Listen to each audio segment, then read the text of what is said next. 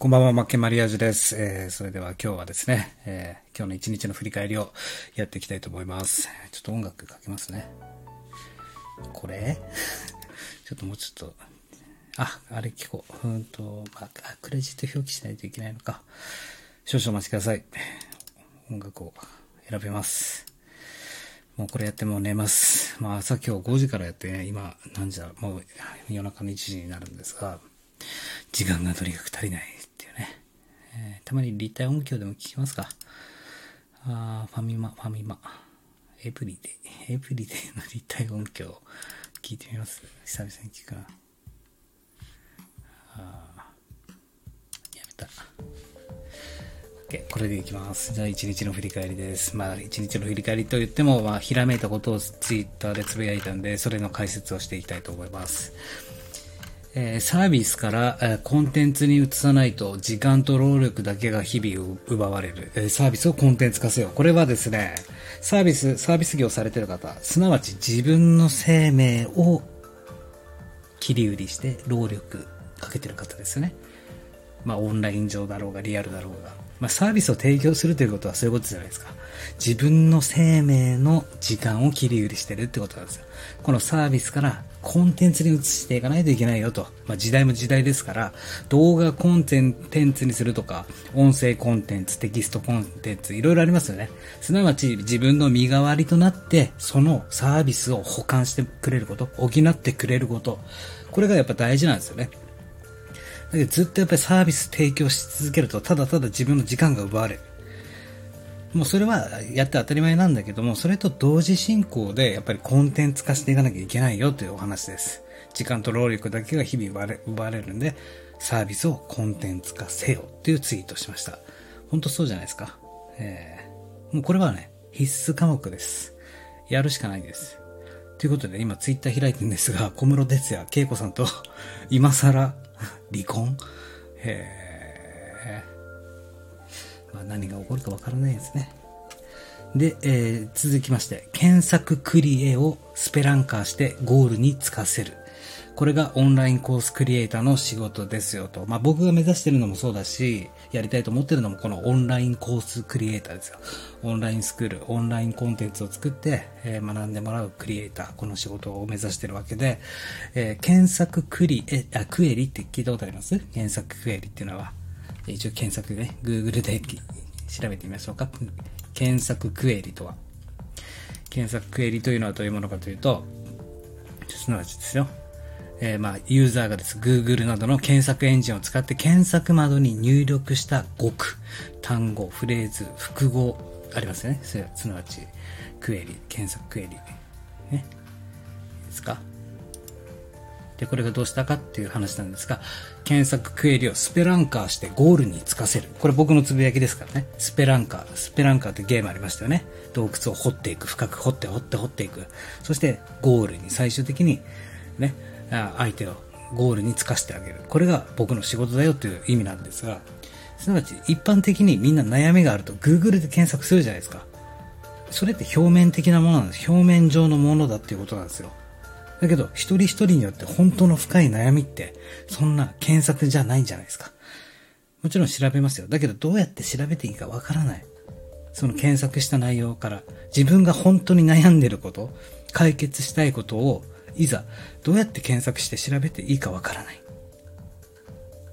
わかります？言ってること。悩みがあります。だけど一応それなりの検索ってするじゃないですか。だけども、本当の根、根深いところの解決はできないよと。じゃあ、ね、これからコンテンツを作っていく僕たちは何をすべきかというと、その検索クエリ、要は普通の人たちが検索するであろう検索のヒットからコンテンツを生み出すんじゃなくて、その検索に出てこない本当の本当に悩んでるところ、そこを深掘りして解決のコンテンツを作っていかなきゃいけないよってことなんですよ。動画、あの、ブログ、アフィリエーターとかね、ブログとか、みんな表面的に検索して、悩みを検索して、えー、解決策を書いていくわけじゃないですか。まあ、それは当たり前だし、それももちろんやるべきだし、そこに答えを乗っけるべきだと思うんですけども、本当にやっぱりやらなきゃいけないこと、大切なことっていうのは、あの、根深いところですよね。そこを作っていくっていうことが大事かなと思いましたよってことで。ね、じゃあ次。えー、次のツイートは、あいつ、そいつ、こいつ、お前は使わないって。僕はもう一応意識はしてるんですよ。もちろんね、あの、感情が高ぶると、そういう言葉も、まあ、あまり表には出さないようにしてますけども、ただ、あいつとかそいつとかこいつとかお前っていうのはいつもフィルターとしてます。あの、意識してます。えー、の、ノリというか、たまに無意識で使ったとしても、はってなります。自分の中でね。あ、これは汚い言葉なんだとか、まあ、言うと自分の価値が下がる。あいつ、そいつ、こいつ、お前とか、よくね、えー、チャキチャキ、チャキチャキっていうか、まあ、イケイケどんどんな感じの人とかは言うじゃないですか。おい、ちょっとお前よ、みたいな。あいつよ、そういえばよ、そいつ、お前、こいつなんてあれだぜ、みたいな、あるじゃないですか。もう、あれ使ってる時点で自分の中で、自分の価値が下がると僕は思ってるんですよ。だから使わないっていうのを意識してるんですよ。で、使うのは俺でいいんですよ。俺の俺と僕の俺って書いてあるんですよね。ツイートをもう一回言うと、あいつそいつこいつお前は使わない。使うのは俺の俺と僕の俺って書いたんですけど、多分見た人は何言ってんの？ってなるかもしれないですけど、イメージとしては自分自身は俺っていう気持ちでいいと思うんですよ。俺はこういう風に思ってるし、俺はこういう気持ちを伝えたいんだ、情熱をとかね。で、もちろん場合によってはですよ、お客様、お金がそこで発生するとか、ね、何か価値を提供するときは、やっぱり僕とか使わなきゃ、私とか使うのは当たり前じゃないですか、常識だし。ね。だけども、こういった SNS で、もちろん玄関口として集客としても SNS って大事かもしれないけども、ね。やっぱりそこで偽って綺麗な言葉使いすぎようとか、まあ丁寧にとか、僕、私はとかっていうよりは、本当の自分でいいと思うんですよ。俺は。もう俺は今日は、で、俺でいいんですよ。でまあ、僕って使ってもいいけど、その中でも僕っていう気持ちは俺っていう気持ちを、まあ、自信を持ってってことですよね。自信を持って使っていこうと。ただ、相手に対しては、あいつ、そいつ、こいつ、お前は使わない方がいいよって思ったからつぶやきました。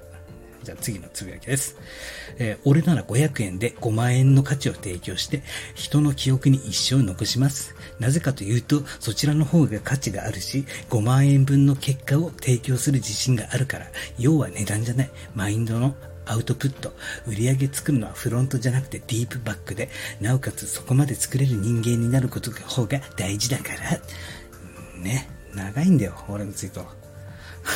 メモ帳代わりに使ってるからね。あのなんだろう。何を、何が言いたかったかというと、要はマインドが大事だよってことなんですよね。うん、あの、自信を持ってコンテンツ作ろうと。自分が今まで、学んできたものってあるわけじゃないですか。お金を使ってとか、時間を使って、マインドをすり減らして、これを学んでやると。これを知ってできるようにしてやるって情熱があるわけです、今までのね。だから自信を持って情報提供していけるわけじゃないですか。嘘偽りのないね。で、ましてや相手のこと考えて、相手に結果を出してもらうということが、やっぱり大切なことだし、そこに値段もクソもないよっていう話なんですよ。安くしようが。だけど、500円とか100円、1円でもいいんですよ。無料でもいい。まあ無、うん、無料でもいいけど、無料で情報を提供した、したとしても、しっかりそこには5万円分の価値を提供できるっていう自信を持った自分を持ってなきゃダメだよってことなんですよ。無料だからいいやとか、500円だから500円の価値じゃなくて、5万円分作れますか？って、500円で提供するんだったら5万円分の価値をそこで自分で作ることができますか？って作れないとダメだよね？と。自信持たないとっていうことですね。そして売り上げ作るのは無料オファーとかフロントの部分じゃなくそこは赤字でもいいんです。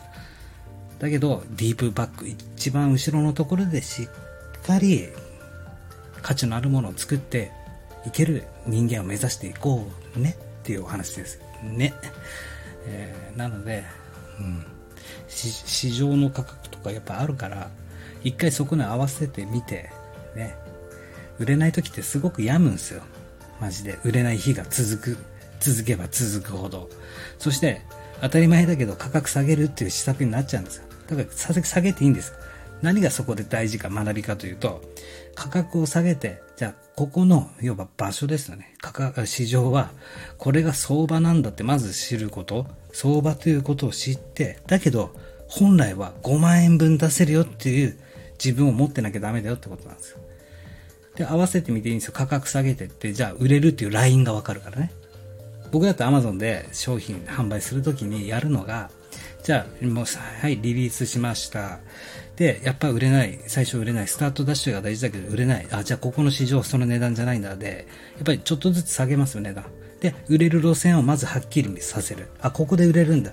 じゃあ、上げていくためには何が足りないんだっていうことを考えていくってことなんですよ。ただ何も考えない値段下げるとかじゃなくてね、戦略的に下げるということです。戦略的に。で、戦略的に下げた後はしっかり、その、高い値段をつけたコンテンツを作れるようじゃなきゃダメだよということですね。なので、しっかり自分のプラットフォームが、プラットフォームで商売されてる方がいるとしたら、松竹梅をしっかり作んなきゃダメで、ね、あの、味見部、あ何？師匠、差しすすそうがすごくうまく言えない今日は。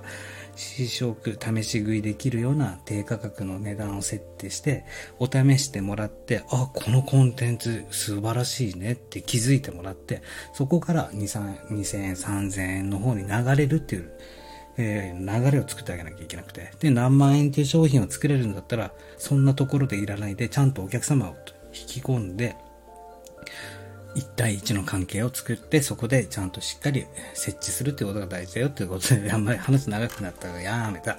で、次ですね。俺が提供するのは結果だ。これでいい。ほんとこれでいいと思うんですよ。僕が提供するのは結果です。じゃなくて、俺が提供するのは結果だ。これでいい。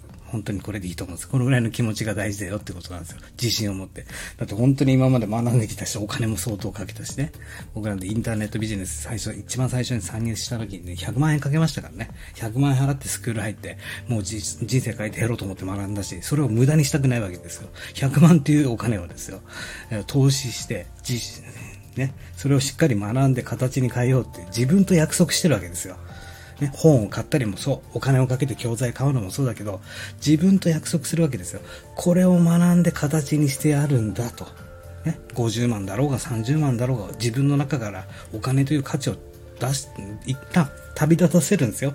ね、自分で稼いだお金ですよ。あの、手にしたお金ですよ。そのお金っていうのはもともとね、自分の価値を提供して得たものですよ。価値と価値の交換で価値が自分に貯蓄されてるわけですよ。お金というね。じゃあ僕の場合だったら、今まで100万円っていうお金手にした。その時って100万円分の価値を提供した。その時だったら会社員だったから、会社にね、世の中とか会社に対して、100万円分の自分の価値を提供したから100万円というお金はまず自分のところに来たわけですよ。で、僕はその100万円という自分で作った価値で、今度はもっと学んでやろうと思って、ね、ビジネスを学ぼうと思って投資してるわけですよ。で、その時にね、行ってらっしゃい。ね、また戻ってこいよ。成長して戻ってこいよって気持ちで、しっかり無駄にしないで形にしてやるぜって約束してるんですよ。その価値と、自分が得た価値と。これ絶対忘れちゃダメだし、だから、俺が提供するのは価値だ。これでいいんですよ。早く帰ってこい。っていうお話です。で、はい、次。え脳内デトックスをしないと学習コストの回収はできません。っていうお話です。えー、脳内で、そうなんですよね。学習コスト、すなわちまあ昔の僕なんですが、まあとにかく学ばないと、そしてお金を払って学ばないとと思ってた。そしてそれをしっかりあの回収しないと意味ないよってことなんですね。回収しないといつまでたっても学びにお金を投じてしまって、いつまでたっても結果につながらないっていうことです。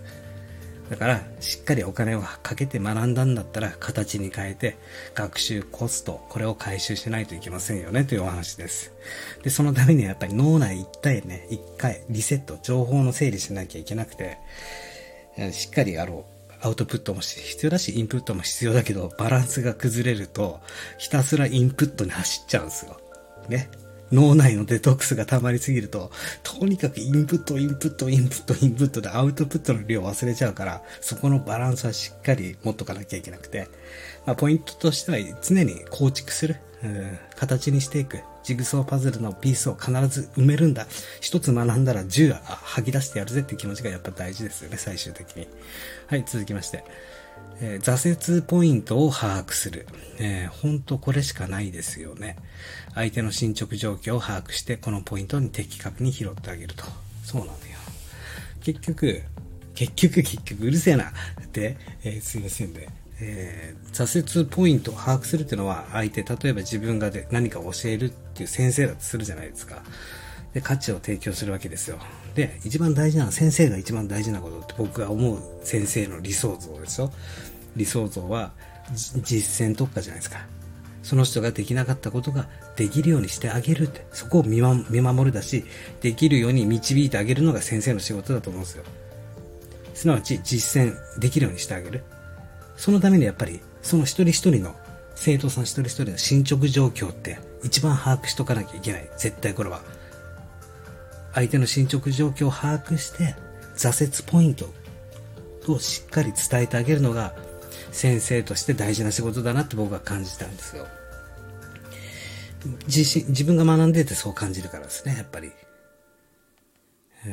わ、からないから学びに行ってるし、わからないから次一手をどうしていいかわからないから学ぼうとするし、で、学んでる方からすると、もう進捗状況もクソもないんですよね。もう目の前にあるものをやっていかなきゃいけないから。で、むしろ、どこで挫折してるのかすらわからないんですよ。ですねわかんないですよ。だからしっかり、えー、挫折ポイント、これを把握しといてあげるっていうのが結構大事だかなと思いました。あとです。結構今日ツイートしましたね。1日3個でいいや。今度からもうちょっと減らします。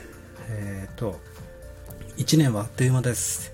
あなたはそれでもこのまま誰かの時間に自分の時間をすり減らして現実を生きていきますか？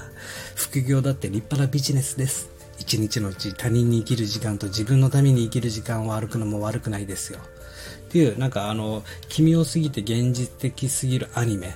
面白いアニメのなんか YouTube に上がってたんで、たまたま見たらすごく面白くて。いや、これはこの動画を見ないとわからないですけど、そう考えた時に、いや、1年間って本当あっという間じゃないですか、実際。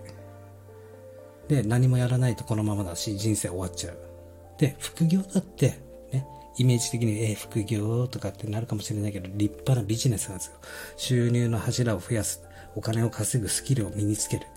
これだって立派なビジネスだし、僕自身もそうやってやってきたし、会社勤めしながら、本業で8時間働いたら副業でも8時間働かないといけないって思ってたし、同じビジネスなんですよ。副業っていう字に惑わされちゃダメなんですよ。副収入とか。立派な収入だし、立派な業なんですよ。もう副業イコール本業なんですよ。そういうふうに考えてやっていかないと人生変わらないし、このまま、ね、あなたのお客さんは誰ですかって聞いた時に、私のお客さんは社長ですってなっちゃうんですよ。ね、決められたお給料もらって毎月、ね、人の、人の他人の時間に生きるっていう事実を歩むってことなんですよ。まあ、と、これ、ざっと1個、1個だけ。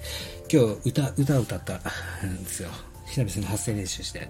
で、あの、動画コンテンツとか僕作るときって最近よくね、発声練習するようにしてるんですよ。発声練習した方がやっぱ滑舌も良くなるし、声の出が良くなるんですよ。で、まあ、いつも同じルーティンで発声練習してますよと。まあ、10分ぐらい、10分ぐらい、えー、10分から20分ぐらい発声練習すると、すごく調子良くなるんで、やっぱりこれから音声撮る人とか動画コンテンツ作る人は、やっぱり喋るというのが仕事だし、喋って伝えるというのが仕事になるから、やっぱりそこはしっかり、えー、プロフェッショナルになならないとなって再確認できましたよというお話です。まあ、今日はかんこんな感じで、えー、ただただ俺の話でした。おやすみね。お疲れです。